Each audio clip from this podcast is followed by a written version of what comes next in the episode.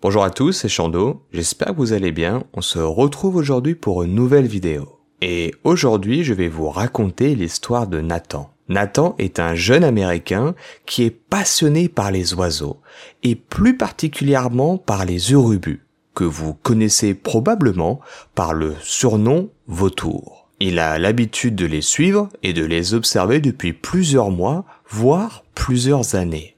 Mais vous allez voir qu'il risque de se souvenir pour très longtemps de la journée que je m'apprête à vous raconter. Mais avant de vous en dire plus sur cette histoire, générique.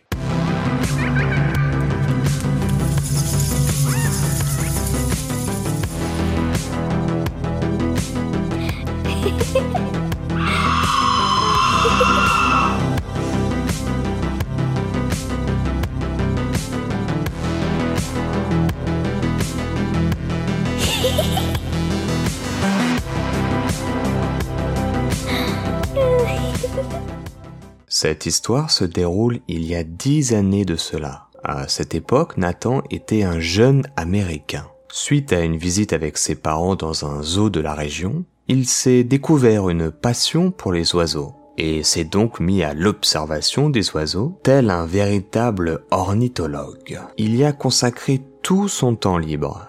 Au fil des jours, des mois, des années, c'est devenu une véritable passion pour lui. Il avait que 12 ans, donc ce n'était en aucun cas professionnel ou à des buts de recherche ou que sais-je. C'était juste un enfant qui aimait se faufiler, traquer et observer les volatiles. Il aimait aussi prendre des photos et rechercher ensuite quel oiseau il avait photographié dans les livres que sa mère lui avait achetés. Oui, à cette époque, Internet n'était pas l'outil que vous connaissez aujourd'hui.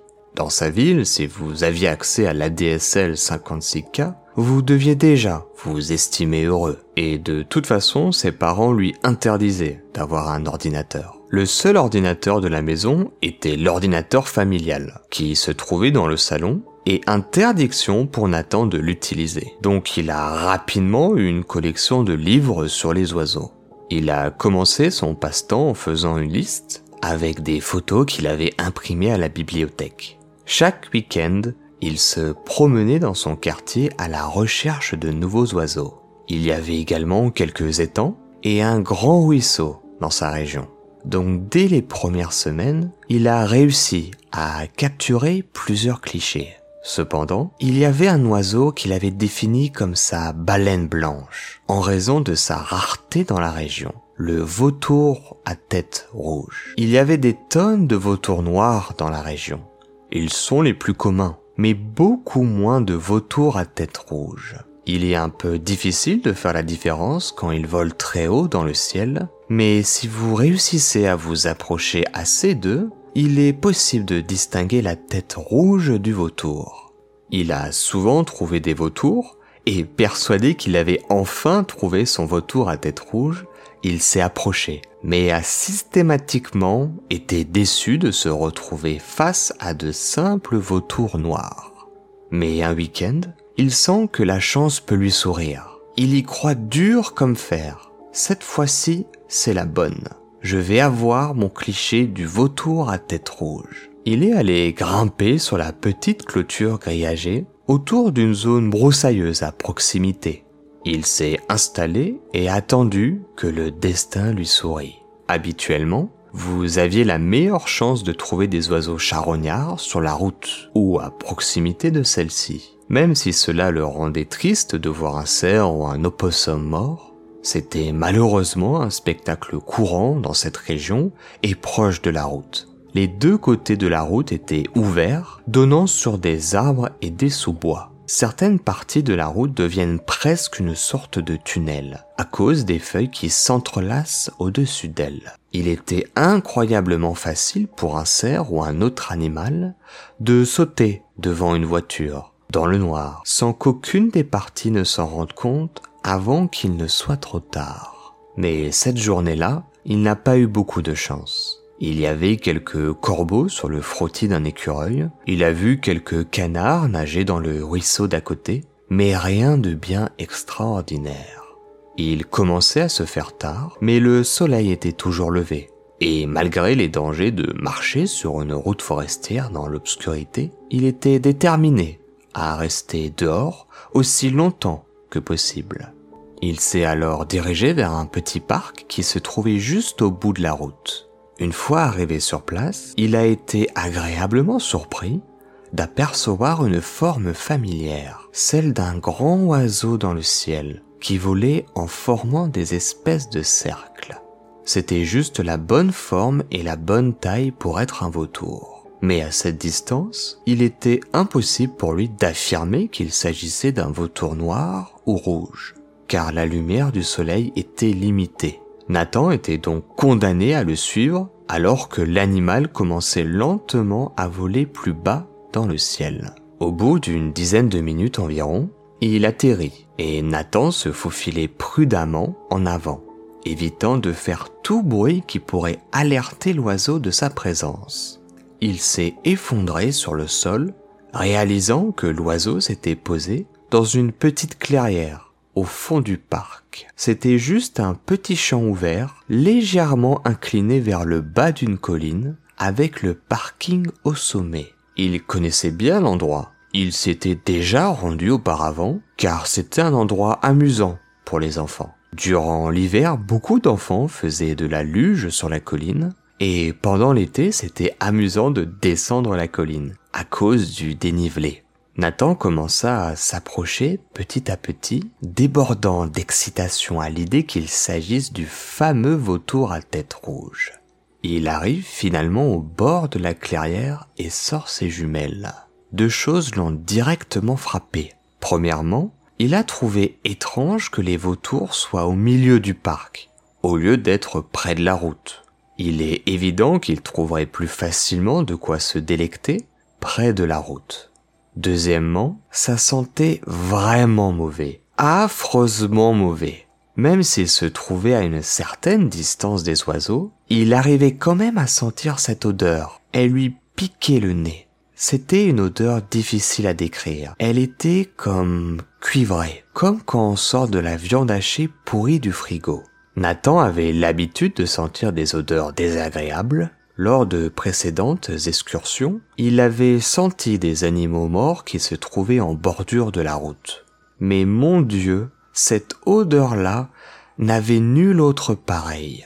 Nathan a alors posé ses jumelles sur son nez et il s'attendait à voir un cadavre de cerf et des oiseaux se battant pour la meilleure pièce de l'animal. Mais il n'aurait jamais pu Imaginez ce qu'il allait s'apprêter à regarder. Un cadavre d'un genre complètement différent. Les oiseaux étaient là, et il se souvient de la légère pointe d'excitation qu'il a ressentie en reconnaissant la tête d'un vautour à tête rouge.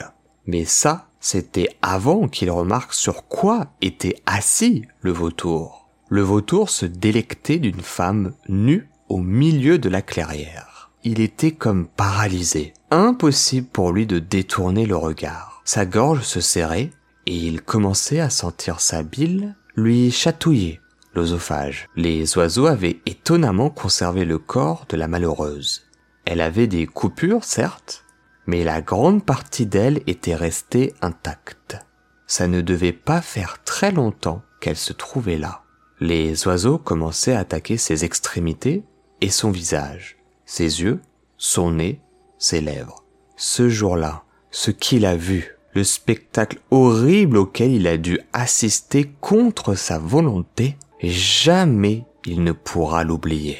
À l'heure d'aujourd'hui encore, il lui suffit simplement de fermer les yeux et il revoit cette scène comme s'il y était, comme si elle s'était déroulée juste à l'instant. Il s'est assis là, bêtement, pendant un certain temps alors que le soleil se couchait derrière la cime des arbres. C'était une époque où les téléphones portables n'étaient pas une chose courante, encore moins pour un jeune garçon. Et pour rentrer chez lui, c'était une véritable randonnée qu'il attendait. Il se rend compte maintenant qu'il était sous le choc et qu'il ne pouvait juste pas bouger.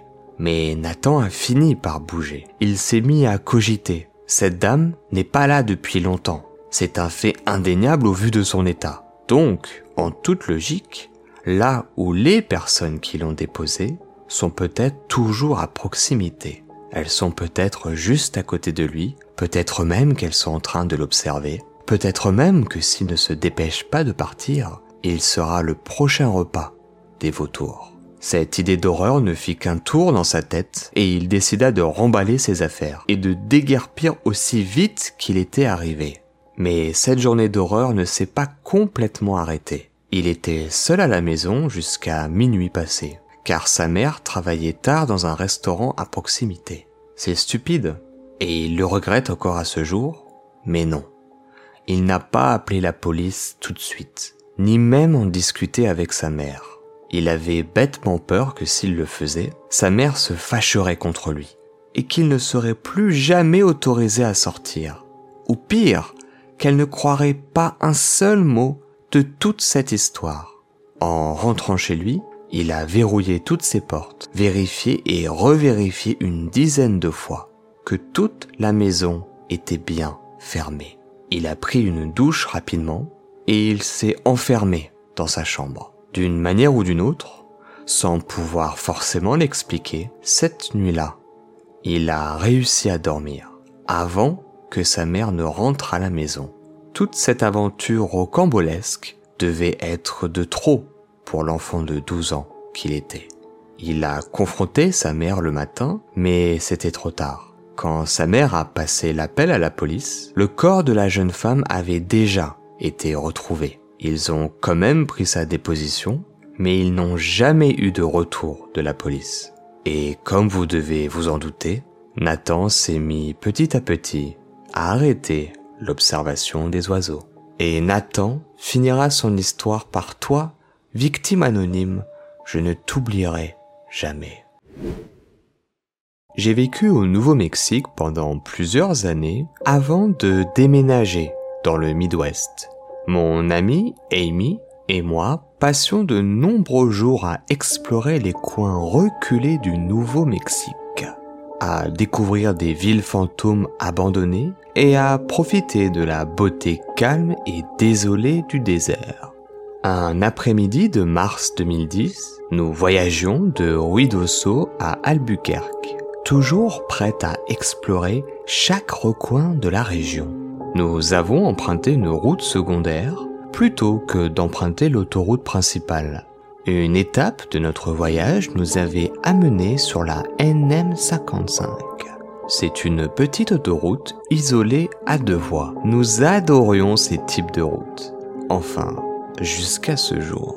Cette partie du Nouveau-Mexique est un désert plat et désolé. Vous pouvez voir à des kilomètres et des kilomètres à la ronde. Il n'y a pratiquement rien d'autre que de la terre et de la roche entre les villes. Et les villes peuvent être à des kilomètres les unes des autres. Nous étions donc sur la NM55 en direction du nord. Après quelques minutes, nous avons vu un pick-up blanc devant nous qui allait dans la même direction que nous.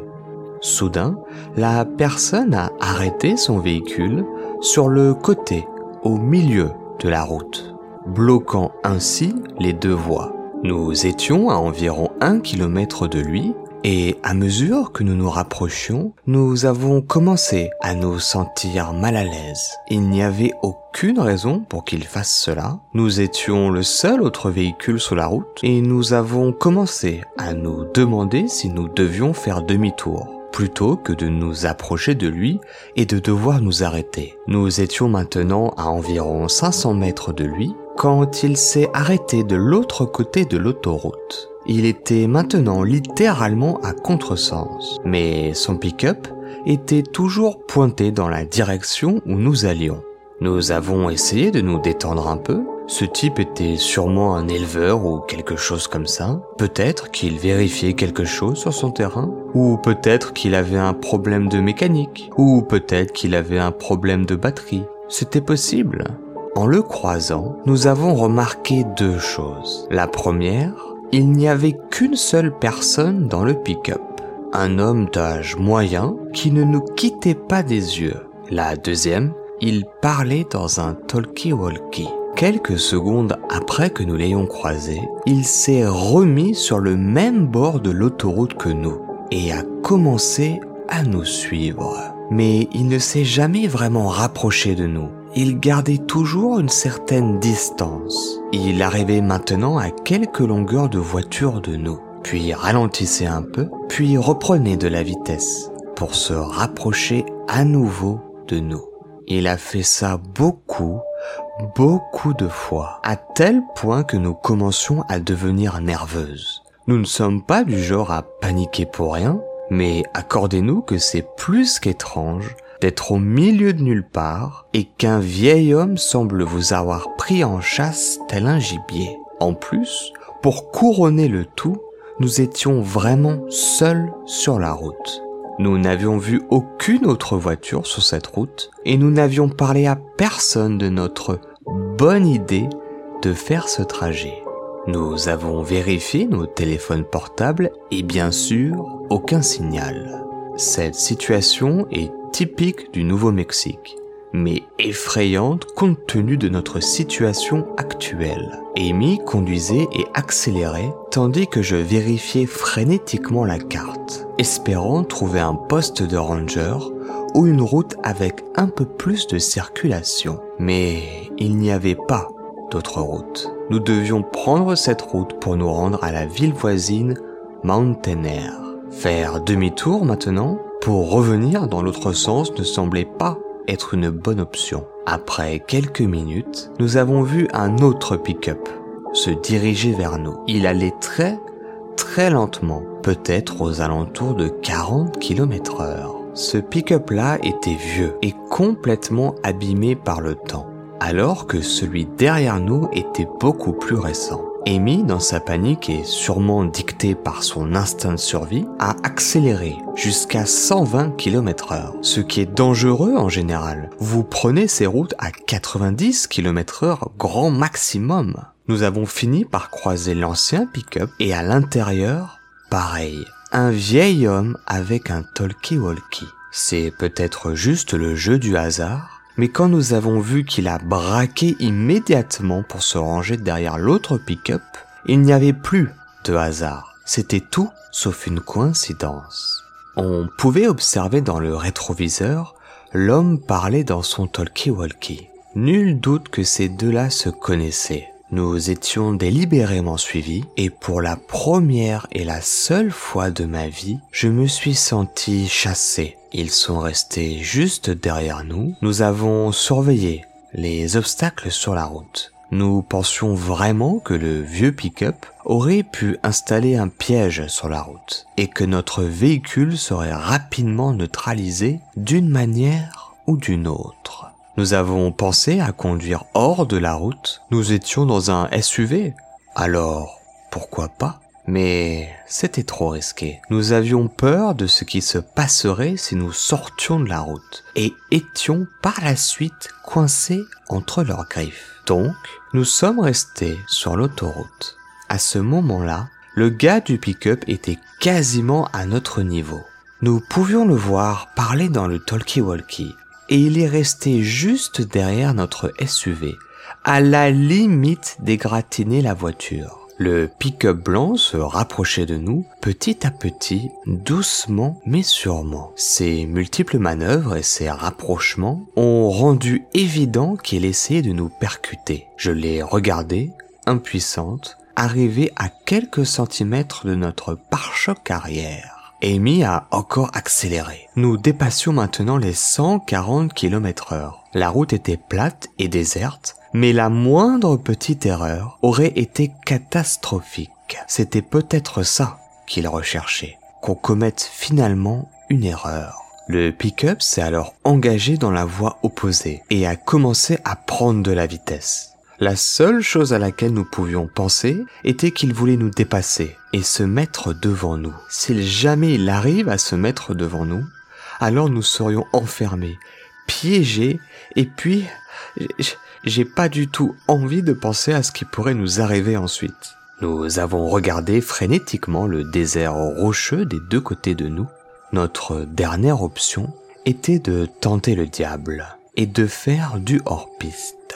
Doit-on se risquer? Pourrions-nous foncer dans le désert et arriver en sécurité en un seul morceau? Mais tout à coup, au sommet d'une petite pente, nous avons vu un panneau indiquant Mission National Monument et pointant vers une route sur la gauche. Et juste à ce moment, une camionnette bleue est sortie de cette route et s'est engagée sur l'autoroute juste devant nous. Nous avons réussi à lire la plaque indiquant US Park Service. Nous nous sommes d'abord regardés, puis avons regardé derrière nous. Les deux camionnettes ont fait demi-tour et sont allées dans l'autre sens. Nous avons suivi le pick-up bleu jusqu'à Mountainer, puis nous nous sommes dirigés vers Albuquerque. Je ne sais pas exactement quelles étaient les intentions de ces deux gars-là, mais il est fort probable qu'ils ne voulaient pas juste prendre une tasse de thé avec nous. Il y a vraiment quelque chose qui ne va pas dans cette partie de la région. Peut-être sommes-nous entrés dans le territoire des laboratoires de méthamphétamine. Peut-être sommes-nous entrés dans le territoire de Gustavo. Mais comme cela s'est produit sur une route réelle plutôt que sur une petite route de campagne, j'ai tendance à écarter la théorie du laboratoire de Met. Peut-être sommes-nous entrés tout simplement en contact avec un futur tueur en série, ou peut-être que je regarde beaucoup trop série. Et c'est ainsi que s'achève notre première histoire. Sans vous faire attendre une seconde de plus, on est parti pour la deuxième histoire. À la fin de l'année dernière, j'ai eu mon 21e anniversaire. En plus de le fêter avec mes amis, la mère de mon petit copain voulait aussi qu'on fasse quelque chose pour célébrer tout ça. Alors sa mère a pris les devants et a réservé une table dans un bar du centre-ville pour samedi soir. On arrive donc à ce samedi soir et il y a beaucoup de circulation. Rien de bien anormal pour un samedi soir en centre-ville. Sa mère et moi, nous nous garons dans un parking et nous devons marcher pendant cinq pâtés de maison jusqu'au bar où nous allons retrouver mon petit ami et tous les autres. Donc, nous commençons à marcher et nous arrivons un passage piéton. Le feu est au rouge, donc nous devons nous arrêter et attendre. Il y a peut-être huit personnes qui attendent avec nous. Je me tenais patiemment là à m'occuper de mes propres affaires quand soudain j'ai remarqué cette fille debout à côté de moi. Elle m'a surpris pour être honnête. Un, à cause de la façon dont elle est apparue de nulle part et deux, à cause de la proximité qu'elle avait avec moi. C'était presque comme si elle essayait de se blottir contre moi. Vous savez, comme quand un petit enfant est timide et essaye de se cacher derrière ses parents. Ouais, c'est comme ça qu'elle était. Sauf qu'elle commençait à s'appuyer contre moi et qu'elle avait les épaules comme voûtées. Ses cheveux étaient noirs et longs, au moins jusqu'à sa taille. Elle portait une longue robe rayée qui descendait jusqu'aux chevilles, une veste en cuir et des sandales. Elle avait l'air d'avoir à peu près mon âge, mais elle avait la peau foncée et les yeux noirs. Sa tenue vestimentaire était normale, mais elle, elle n'agissait pas normalement. Elle était vraiment bizarre et n'arrêtait pas de se boucher le nez, comme si elle sentait quelque chose de mauvais et elle regardait autour d'elle avec inquiétude, comme si elle s'attendait à ce que quelqu'un surgisse et l'attrape. Pour être honnête, elle agissait comme un animal effrayé, mais son attitude était vraiment étrange. Ses yeux semblaient sans vie et son visage ne contenait aucune émotion. Alors, n'aimant pas à quel point elle se rapprochait de moi, j'ai fait quelques pas sur le côté. Et devinez quoi? Elle m'a suivi. J'ai en quelque sorte pensé que c'était vraiment bizarre, mais j'ai donné à la situation le bénéfice du doute. De plus, le feu est devenu vert juste après qu'elle se soit rapprochée de moi. Alors j'ai pensé que je n'avais pas à m'occuper d'elle parce que nous marcherions chacun de notre côté. Mais pas du tout. Elle a traversé la rue et les premiers pâtés de maison avec moi. Peu importe le nombre de fois où elle a failli se perdre dans la foule, elle se précipitait à nouveau juste à côté de moi, tout en se bouchant le nez et en regardant partout. Elle m'a fait me sentir bizarre. À ce stade, la mère de mon petit ami a confronté la fille en lui disant ⁇ Eh, As-tu besoin de quelque chose? Ça va ou quoi? À quoi la fille lui a répondu Ce n'est pas sûr. Après avoir dit ça, elle a lentement levé la tête et m'a regardé. Sa bouche tremblait. Je n'arrivais plus à savoir s'il s'agissait de la peur, de la folie ou de l'excitation. La mère de mon copain m'a attiré vers elle et m'a murmuré à l'oreille. Marche plus vite et ne la regarde pas. Je veux voir si elle nous suit. C'est exactement ce que j'ai fait. Et devinez quoi? Elle nous a suivis jusqu'au bar. J'ai paniqué intérieurement tout le long du chemin. Nous arrivions enfin au bar. Elle nous a suivis à l'intérieur et s'est assise à notre table. Mais elle s'est assise du côté le plus éloigné de la table. J'ai pris une photo tellement j'étais choqué de la situation. Elle a commencé à se déplacer. Je n'y faisais pas vraiment attention car je discutais avec mes amis. Mais quand j'ai tourné la tête, elle avait réussi à se rapprocher d'un siège plus près de nous et elle m'a regardé juste avec cette expression vide sur son visage.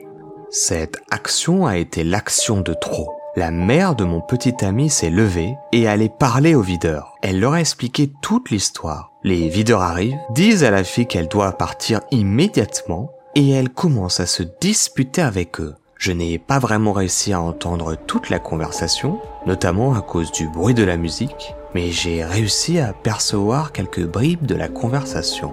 La fille leur demandait pourquoi elle devait partir. Elle disait qu'elle nous connaissait qu'elle voulait juste prendre un verre avec nous. Elle a commencé à devenir vraiment agressive une fois qu'il lui a dit que cette table était réservée à nous et à notre groupe, dont elle ne faisait pas partie. Et au moment de sortir du bar, elle m'a regardé.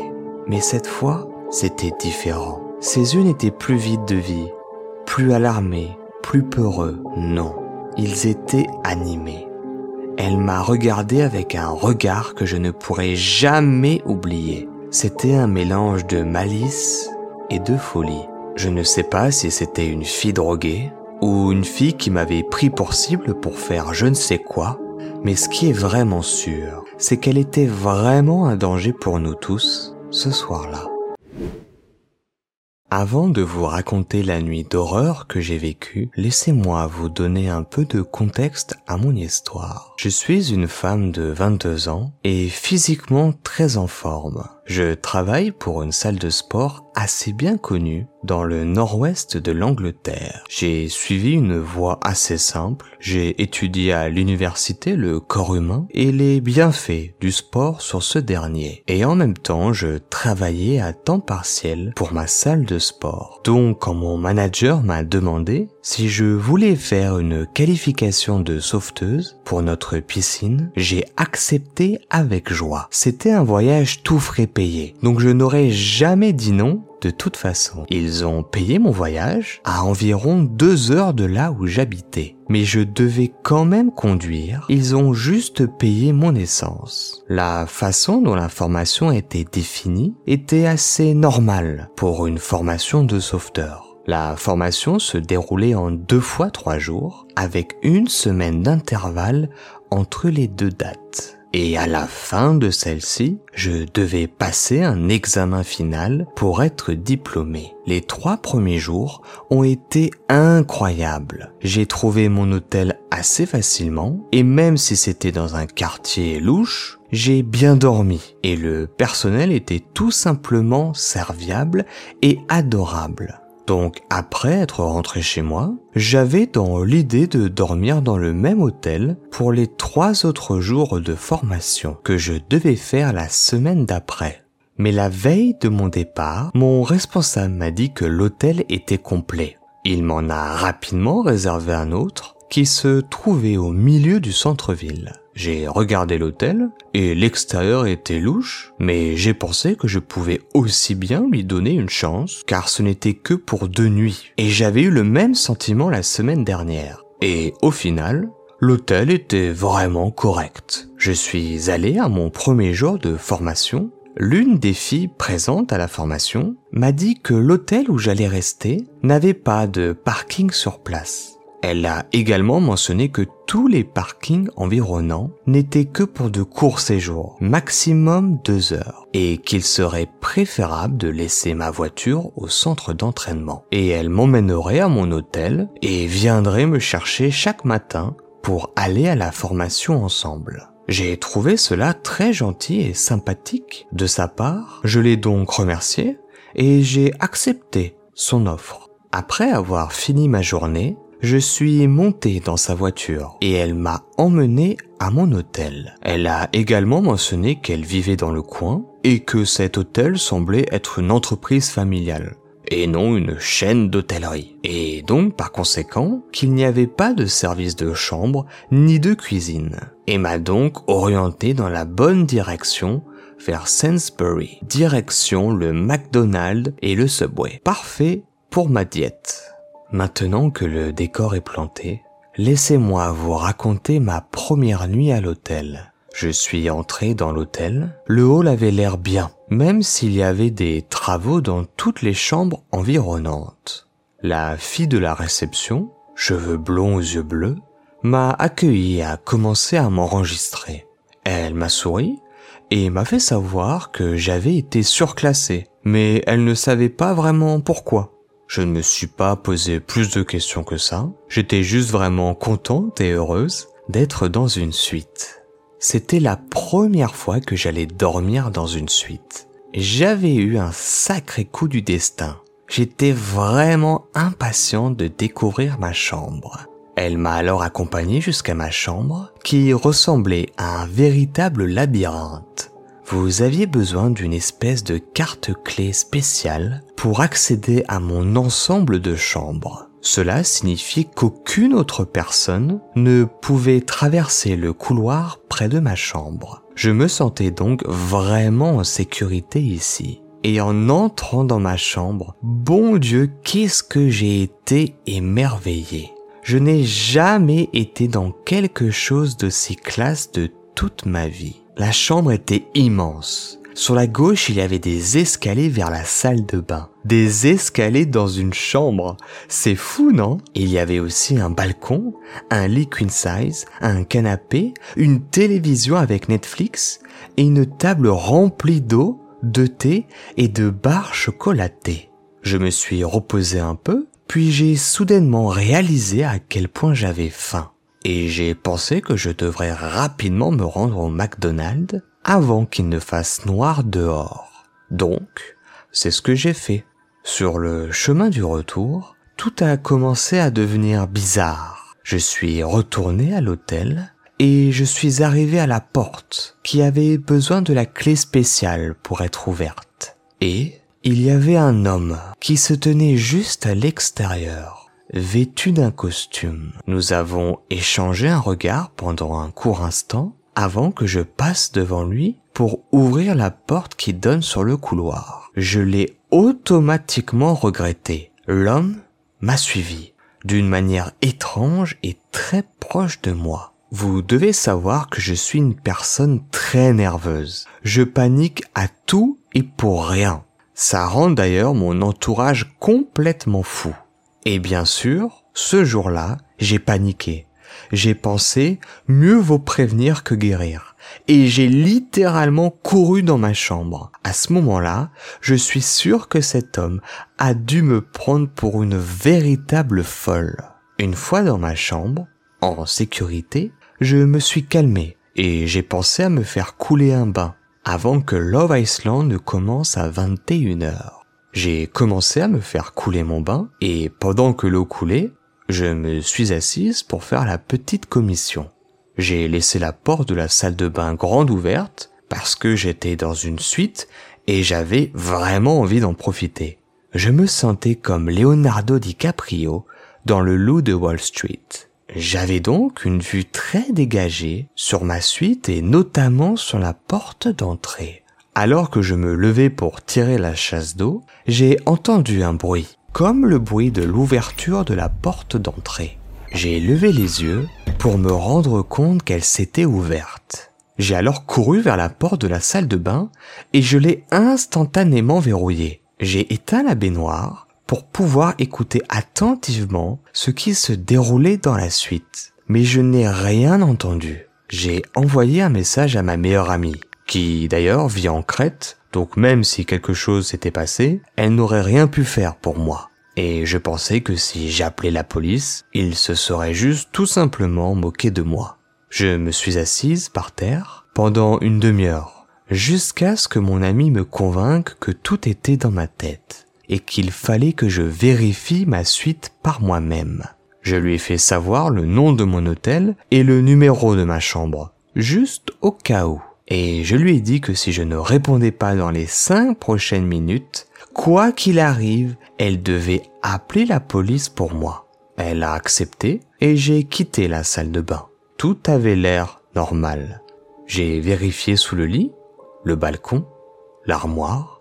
Rien. Tout était en place et personne n'était dans la suite. Cependant, j'ai essayé de verrouiller la porte d'entrée avec la serrure manuelle qui se trouve normalement sur toutes les portes des chambres d'hôtel. Mais dans celle-ci, il n'y en avait pas. Cela m'a un peu effrayé, mais j'ai fini par me moquer de moi-même. J'ai attrapé une des deux bouteilles d'eau gratuites, je l'ai bu pendant Love Island et je me suis endormi profondément. Quand je me suis réveillé le lendemain, je me suis préparé rapidement parce que j'avais trop dormi j'ai attrapé la dernière bouteille d'eau sur le bureau et j'ai couru à la rencontre de la fille qui venait me chercher pour l'entraînement.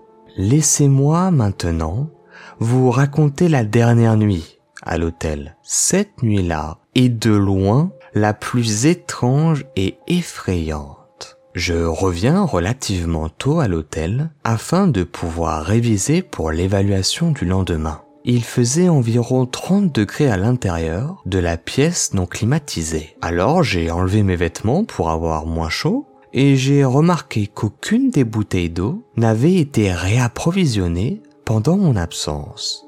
J'ai supposé que c'était tout à fait normal dans la mesure où j'avais été surclassé sans payer aucun supplément. J'ai révisé mon examen pendant peut-être 30 minutes, mais la chaleur se faisant de plus en plus intense, je me suis subitement endormi. Pour être honnête avec vous, j'étais tellement fracassé que je ne me souviens même pas de m'être endormi. Mais par contre, je me souviens du bruit de la porte à côté de moi qui s'est refermée subitement et m'a réveillé. J'étais complètement dans le brouillard et je n'ai pas ouvert les yeux tout de suite. Quand je l'ai finalement fait, il a fallu quelques secondes à mes yeux pour s'adapter.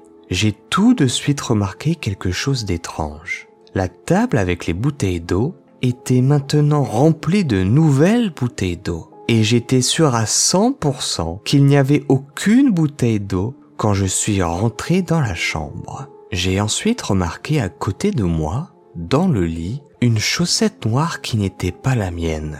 Et fait encore plus troublant, une de mes chaussettes n'était plus sur le sol, mais avait complètement disparu, comme si quelqu'un avait enlevé sa propre chaussette pour mettre la mienne à la place. Mon esprit a automatiquement pensé que cela était dû sûrement au personnel, et donc je ne me suis pas plaint à la direction. Je me suis juste barricadé dans la chambre et j'ai à peine fermé l'œil de la nuit. Au moment du départ, un homme âgé était à la réception. Il m'a demandé si j'aimais ma chambre.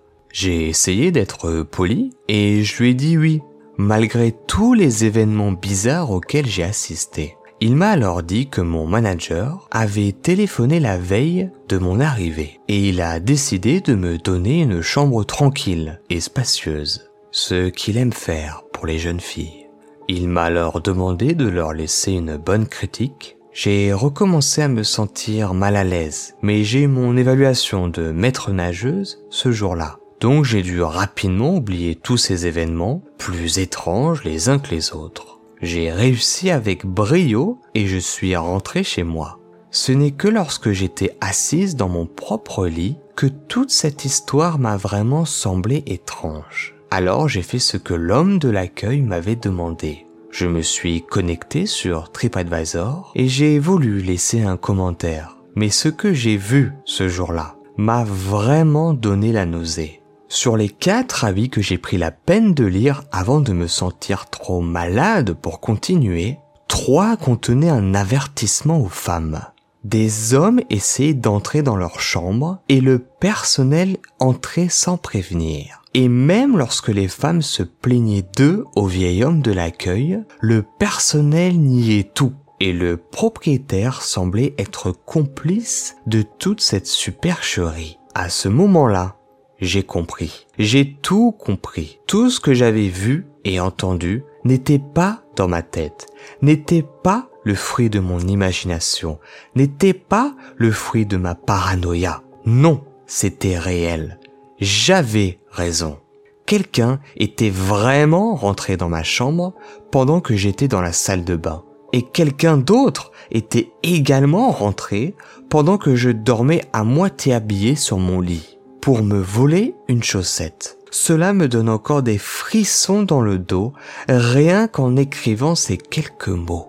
J'ai raconté toute l'histoire à mes managers et je leur ai montré les commentaires sur TripAdvisor. Ils ont alors porté plainte contre l'entreprise, mais jusqu'à présent, nous n'avons jamais eu ne serait-ce qu'un seul retour. Et Ashley finira son histoire par cette phrase à toutes les personnes qui vont lire cette histoire, par pitié, je vous en supplie, vérifiez systématiquement les commentaires, parce qu'on ne sait jamais sur qui on peut tomber. Et avant de finir cette vidéo, laissez-moi vous montrer les commentaires qu'elle a vus ce jour-là. Au milieu de la nuit, un membre du personnel est entré dans ma chambre, me réveillant et exigeant des réponses à des questions.